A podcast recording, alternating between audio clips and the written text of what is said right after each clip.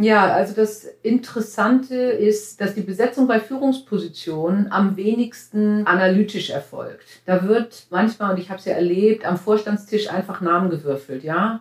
Weil man gerade tatsächlich auf dem Flur gerade den X gesehen hat, der doch einen Job braucht, oder den Y, äh, den, den wollen wir doch eigentlich von da wegholen. Und das sind keine guten Besetzungsprozesse. Hallo und herzlich willkommen zu Driving Change, dem Diversity Podcast. Ich bin Vicky Wagner, Gründerin und CEO von Beyond Gender Agenda und spreche mit meinen GästInnen darüber, was wir gemeinsam tun können, um die Themen Diversität, Chancengerechtigkeit und Inklusion auf die Agenda der deutschen Wirtschaft zu setzen. Meine heutige Gesprächspartnerin ist Simone Menne. Sie war die erste Finanzvorständin in einem DAX-Unternehmen und ist aktuell Aufsichtsrätin bei Henkel, Deutsche Post und Russell Reynolds.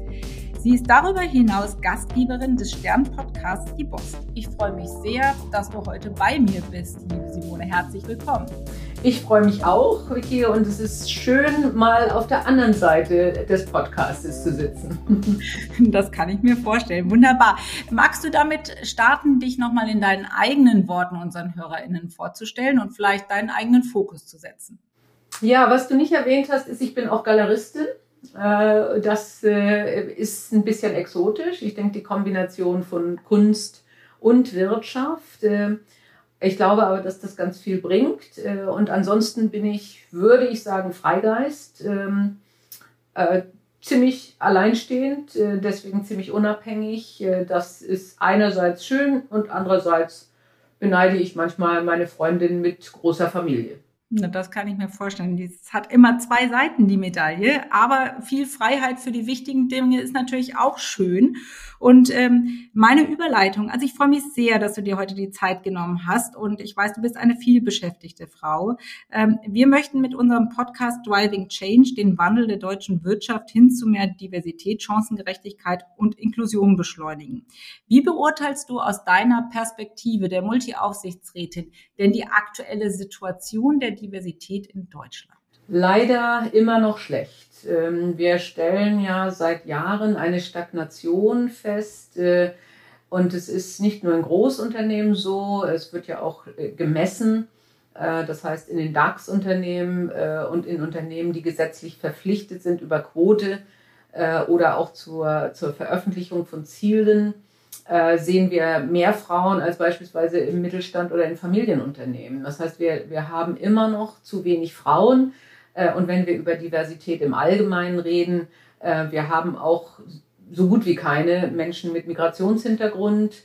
Äh, und auch die Internationalität ist, ist nicht ganz so üppig gesät. Und wenn wir uns den DAX angucken, der ist ja gerade von 30 auf 40 Firmen erhöht worden da ist es schlechter geworden durch die Zunahme von diesen zehn neuen Unternehmen. Also es gibt noch viel zu tun und es ist ein sehr, sehr erstrebenswertes Ziel, für das ihr kämpft. Ja, vielen Dank. Was glaubst du denn so aus deiner ganz persönlichen Perspektive, woran liegt dieser aktuelle Status? Ja, äh, also Deutschland ist äh, ein ziemliches Schlusslicht. Äh, Westdeutschland schlechter als die frühere DDR-Bereiche. Äh, wir haben ganz klar mit Stereotypen zu kämpfen, äh, die festgefügt sind, und zwar bei Männern wie bei Frauen, äh, die einfach verdrahten, jemand, der eine Top-Führungsposition hat, ähm, der sollte ehrgeizig sein, zielstrebig und durchsetzungsfähig. Und das sind Attribute, die wir automatisch irgendwo im Hinteren unseres Hirns mit Männern verdrahten. Und, äh, und deswegen kommt sehr häufig bei Frauen äh, so Aussagen, die ist noch nicht so weit, die ist zu jung, äh, sie ist zu äh, angestrengt. Äh, also äh, da, da kommen sehr, sehr schnell dann Zuschreibungen, äh, die, die so nicht stimmen, aber die durch unsere Sozialisierung so entstanden ist. Und ähm, das sehen wir in anderen Ländern so nicht. Äh, und wir brauchen eine kritische Menge und eine kritische Menge nach allen soziologischen Messungen ist 30 Prozent, äh, um, um was zu bewegen, damit es sich in den Köpfen überhaupt mal ändert. Und was wir natürlich in Deutschland auch haben, was andere Länder schon lange äh, abgeschafft haben, äh, ist sowas wie ein Ehegattensplitting äh, oder auch äh, spezielle Rentensysteme, die eigentlich äh, das, diese Familien, dieses tradierte Familienbild noch zusätzlich äh, ähm, fördern. Äh, wir haben ja gerade äh, ein Gesetz jetzt äh, auf die Schiene gesetzt, was über Ganztagsbetreuung redet, aber nur in den ersten vier Jahren. Auch das ist zum Beispiel in Frankreich, in Schweden ganz anders. Also da kann ich mich darauf verlassen, dass mein Kind bis vier Uhr gut untergebracht ist und nicht ich mich noch zusätzlich um Logistik kümmern muss. Und wir haben auch nur in Deutschland das Wort Rabenmutter. Ja, also auch noch zusätzlich das schlechte Gewissen, was was äh, Frauen sich häufig machen, äh, wenn sie äh, gleichzeitig Kinder und Karriere äh, vereinbaren wollen und dann häufig gesagt wird, das kann doch gar nicht sein. Und wir sehen gerade jetzt zum Beispiel äh, bei der Kanzlerkandidatin, ähm, die Herren werden nicht nach ihren Kindern gefragt und wie sie das denn überhaupt verbünden. Äh, und Frau Baerbock wird ständig nach Kindern gefragt. Ja, da äh, ist definitiv viel zu tun. Das sehe ich ganz genauso wie du. Und du hast es eben erwähnt, es braucht die kritische Masse. Ähm, ja, aktueller Kenntnisstand mindestens 30 Prozent Frauen, damit es auch zu einer Wirksamkeit dieser Diversität kommt. Und das bringt mich äh, zur aktuellen Quotendiskussion. Also äh, das ist ja sehr engagiert. Sowohl die Gegner als auch die Befürworter. FIPOC 2 ist in aller Munde. Dazu hat jeder eine Meinung. Wie ist deine Meinung dazu? Ich habe wahrgenommen, du bezeichnest dich als Quotenfrau. Wie stehst du dazu? Wir haben im, im letzten Jahr äh, eine, eine, Aktion gemacht, wo wir wirklich auch mit verschiedenen Frauen äh, eben sagen, ich bin eine Quotenfrau, um dieses schlechte Image rauszukriegen. Und, äh, und ich kann jungen Frauen auch nur sagen, äh, wenn, wenn irgendeiner sagt, du bist ja nur eine Quotenfrau, trag den Titel mit Stolz und zeig, dass du es kannst. Ja, äh, denn Fakt ist, wenn 100% Männer sind, äh, dann, dann stimmt was nicht im System und dann gibt es eigentlich eine 100% Quote für Männer. Also ähm, von daher bin ich dafür. Das war ich aber am Anfang meiner Karriere absolut nicht. Äh, das stellt man häufiger fest, äh, weil man, wenn man jung ist, ja wirklich denkt, okay, ich kann, ich bin gut. Die werden das erkennen. Äh, die werden mich befördern. ist doch gar genau, das muss einfach reichen, wenn man diszipliniert und engagiert ja. und mit Expertise ausgestattet, seine Leistung abliefert. Ja, aber wir lernen, es reicht nicht immer. Ähm, du hast es gesagt, in deiner frühen Karriere warst du noch nicht so überzeugt. Kommen wir kurz nochmal zu den Anfängen deiner Anfänge gar nicht, aber zu diesem ersten großen Schritt, äh, die erste Finanzvorständin in einem DAX-Konzern zu sein. Wie hast du das geschafft? Denn ich möchte noch mal in die Erinnerung rufen, das war ja eine Zeit, wo es noch keine Diversitätsdebatte gab. Ja, da haben sich noch nicht alle furchtbar aufgeregt oder sich eingesetzt. Wie war das und wie kam es dazu? Äh, ehrlich gesagt, es war 2012. Es war die ganz, ganz Anfänge. Da gab's, äh, da wurde über die äh, Quote von Frauen in Aufsichtsräten gesprochen. Äh, und äh, wie kam es dazu? Äh, ja, ich, äh, typisch Frau sage ich, ich hatte Glück, aber nein, nein, ich, ich, ich war, glaube ich, auch gut. Ich habe immer ziemlich riskante Jobs übernommen äh, und, äh, und dadurch hatte ich einen Bekanntheitsgrad bis zum Vorstand und Aufsichtsrat.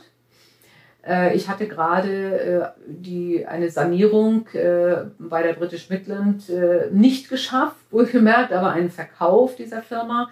Und da war ich als Finanzvorständin bei der British Midland ziemlich engagiert. Äh, das, das gibt das Amt her äh, und, und das hat man gesehen. Und dann gab es den Weggang äh, des Finanzvorstandes und der Aufsichtsratsvorsitzende, Herr Weber, der mich natürlich lange kannte, ich war 27 Jahre im Konzern, ähm, hat mich ausgewählt und als ich ihn gefragt habe, warum, hat er gesagt, ich brauche jemanden, der das Geschäftsmodell gut kennt, in dem Fall also das Geschäftsmodell der Lufthansa, einer Airline und auch unterschiedliche Bereiche dieser Airline-Gruppe und die kannte ich. Ich brauche aber gleichzeitig jemanden, der nie im Herzen der Macht war, also keine Politik und Skelette im, im, im Kleiderschrank mit anderen. Und das war äh, offensichtlich dann, dann sein Grund, mich auszuwählen. Das war sehr mutig, weil ich habe eigentlich eine, eine Ebene übersprungen es gab äh, genug Männer, die schon auf höheren Ebenen Finanzvorstände waren und die waren alle nicht begeistert. Das kann ich mir in der damaligen Zeit gut vorstellen. Das ist ja leider heute auch noch äh, so, wenn äh, Frauen plötzlich in dem sogenannten Altherrenclub auftauchen, hält sich die Begeisterung in Grenzen. Und du hast gerade einen schönen Punkt genannt, der heute auch oft so als Steigbügel genutzt wird für Karrierewege von jungen Frauen, nämlich, ähm, dass es auch mutige Entscheidungen braucht von der männlichen Führungsetage. Ähm, ich komme zum Mentoring. Denkst du, das ist etwas, was hilfreich ist, um heute auch jungen Frauen Mut zu machen, vielleicht, ja, ungewöhnlichere Wege zu gehen oder einzuschlagen oder sich auch mal was zu trauen? Ich glaube schon. Ähm, die Frage ist tatsächlich, also äh, es, es wird jetzt ja äh, unterschiedlich bezeichnet, Mentoring. Ich würde sicher sagen, dass Herr Weber zum Beispiel mein Mentor war, weil er mich offensichtlich während meines, meiner Laufbahn in der Lufthansa verfolgt hat äh, und sich auch Gedanken gemacht hat, äh, ohne dass wir im ständigen Austausch waren. Ähm, man kann ja aber auch Mentoring machen in dem Sinne, dass man richtig jemanden hat, der einen begleitet. Äh, ich, äh, ich habe mehrere Mentees, ähm, junge Frauen, die meistens äh, nach dem Studium äh, suchen, wo geht's weiter äh, aber durchaus auch eine, eine junge Vorständin in einem Tochterunternehmen, die ganz klar sagt, ich möchte Konzernvorstand werden. Ähm, und das kann schon helfen, ähm, weil man einfach einen Sparringspartner hat, eine Gesprächspartnerin, äh, die sagt, probier das doch mal aus oder äh, hast du zum Beispiel, hast du klare Ziele dir gesetzt äh, oder aber auch gerade für junge Frauen, sag deutlich, dass du Karriere machen willst, dass du diesen Job haben willst. Warte nicht darauf, dass du entdeckt wirst. Und in dem Sinne kann das auf jeden Fall helfen, ja. Ja, vielen Dank. Und als Gastgeberin des Podcasts Die Boss ähm, verhilfst du ja auch Frauen zu einer deutlicheren Sichtbarkeit. Ja, du hast ja sehr außergewöhnliche junge Frauen zu Gast oder nicht nur junge, äh, generell Frauen zu Gast. Warum ist das wichtig, das Thema Sichtbarkeit von Frauen? Ähm, Frauen brauchen Rollenvorbilder und wir haben äh, wenig, ne, weil es eben noch so wenig Frauen gibt. Und die Damen, die ich einlade, äh, es war zum Beispiel die erste Chirurgin äh, ähm, mit einer, mit einer C4-Professur, äh, die Epidemiologin, die an Ebola geforscht hat, äh, aber auch äh, Frau ähm, von der Leyen, also Frauen, die es in außergewöhnliche Positionen geschafft haben und die davon erzählen, dass das gar nicht so reibungslos lief, wie man jetzt vielleicht von außen denkt. Ja, also gerade bei Frau von der Leyen denkt man, ey, wow, sieben Kinder und äh, Ärztin und jetzt Europakommissarin oder Präsidentin. Und, äh, und dann erzählt sie eben auch, dass es zwischendrin überhaupt gar nicht witzig war und, äh, und äh, das haben fast alle zu berichten. Und das macht Mut. Und das ist, glaube ich, wichtig. Und interessanterweise brauchen Frauen mehr Rollen Vorbilder als Männer. Also es gibt Versuche, wo Frauen äh, in Tests gehen, wenn sie vorher ein, zum Beispiel eine Siegerin gesehen haben. Angelique Kerber gewinnt Wimbledon. Äh, dann gehen sie, kommen sie besser aus dem Test raus. Bei Männern funktioniert das so nicht. Äh, das heißt, ich kann jedem nur empfehlen, jeder nur empfehlen, äh, dann auch mal solche, solche Filme oder Sieger-Stories mit Frauen sich anzusehen, äh, weil das hilft. Und, äh, und das hoffe ich dann mit dem Podcast auch bereitzustellen. Ja, ganz sicher. Ich bin großer Fan. Ähm, vor diesem Hintergrund interessiert mich natürlich als großer Fan, welche dieser Frauen hat dich persönlich denn am meisten beeindruckt? Was war so die Geschichte, die dich ja nachhaltig beeindruckt hat oder dir vielleicht besonders zu Herzen gegangen ist? Ja, das ist echt schwierig ähm, weil ja so viele so tolle, also eigentlich hat ja jede eine tolle Geschichte. Ähm, wen ich für ganz außergewöhnlich halte, ist äh, Simon Young äh, als Dirigentin. Es ist so eine ganz andere Welt als meine. Äh, sie, sie sieht Farben, wenn sie Töne hört. Äh, also sie kombiniert das äh, und, äh, und, und hat hat auch sehr charmant und, und lustig erzählt, wie, wie sie auch dirigiert, äh, aber wie sie es auch geschafft hat, mit der ganzen Reiserei und zwei Kindern ähm, so eine Karriere äh, zu machen. Und das, das, fand ich schon außergewöhnlich. Und die Gesprächssituation war auch außergewöhnlich, weil sie saß äh, in Sydney in Quarantäne in einem Hotel, äh, weil sie jetzt gerade dort die, die, die, äh, das Dirigat übernommen hat. Äh, und das war, war, war ein hochinteressantes Gespräch, weil wir an beiden Enden der Welt saßen und uns trotzdem so gut unterhalten konnten. Wie schön, dass das heute möglich ist. Und jetzt haben wir viel über Frauen gesprochen und du hast es aber eingangs selbst erwähnt. Ähm, Diversität ist ja viel mehr als nur die Betrachtung des Geschlechts. Und Was würdest du sagen, was muss eigentlich geschehen oder was können wir konkret auch von Unternehmen fordern oder was können diese umsetzen, dass Vielfalt in einer größeren Bandbreite über alle Dimensionen tatsächlich Wirksamkeit entfalten kann? Ja, also das Interessante ist, dass die Besetzung bei Führungspositionen am wenigsten analytisch erfolgt. Da wird manchmal, und ich habe es ja erlebt, am Vorstandstisch einfach Namen gewürfelt, ja weil man gerade tatsächlich auf dem Flur gerade den X gesehen hat, der doch einen Job braucht oder den Y, äh, den, den wollen wir doch eigentlich von da wegholen. Und das sind keine guten Besetzungsprozesse. Und ich denke, was absolut wichtig ist, ist, dass einfach sehr strukturiert zunächst mal an der Positionsbeschreibung und an den Fähigkeiten gearbeitet wird. Also was brauchen wir da an Fähigkeiten? Völlig, völlig losgelöst von jeglicher Person und dann vielleicht sogar mit blinden Lebensläufen äh, agiert wird. Also äh, ich habe eine, eine äh, Personalberaterin aus der Schweiz getroffen, die macht genau das. Ähm, wenn da gesagt wird, wir, wir haben nicht genug Frauen gefunden, dann äh, stockt sie die Liste auf äh, von geeigneten Frauen. Dann äh, macht sie unsichtbar, um welches Geschlecht und welches Alter es sich handelt bei den Lebensläufen. Sie arbeitet sehr stark mit äh, den Menschen, die besetzen, an diesen, was brauchen wir? Und äh, sie sagt, wenn, wenn, wenn klar ist, was wir brauchen, dann ist auch nicht mehr so eine Angst, wenn da plötzlich eine starke Frau in den Raum kommt, weil jeder sieht, ey, das ist genau die, die wir brauchen, weil die hat diese Kompetenz. Oder im Zweifelsfall, es ist der Ostdeutsche, ja, oder ja, es ist der, äh, die junge Frau, der junge Mann mit Migrationshintergrund. Ne? Dann fällt das raus, wenn man sich vorher gut mit dem Thema beschäftigt hat. Und ein weiterer Anspruch, den man haben sollte, und da gab es auch eine Studie, die heißt Musterbrecherinnen, also für Frauen, von, über Frauen, die es nach oben geschafft haben. Äh, da geht es darum, im Unternehmen objektive Leistungsmessung zu machen. Ja, also wirklich die Leistung zu messen und nicht die Beziehung. Ja, und die die Kumpelhaftigkeit und äh, wer ist am trinkfestesten. Ich bediene jetzt sehr alte Stereotypen, aber äh, leider gibt es die. Ja.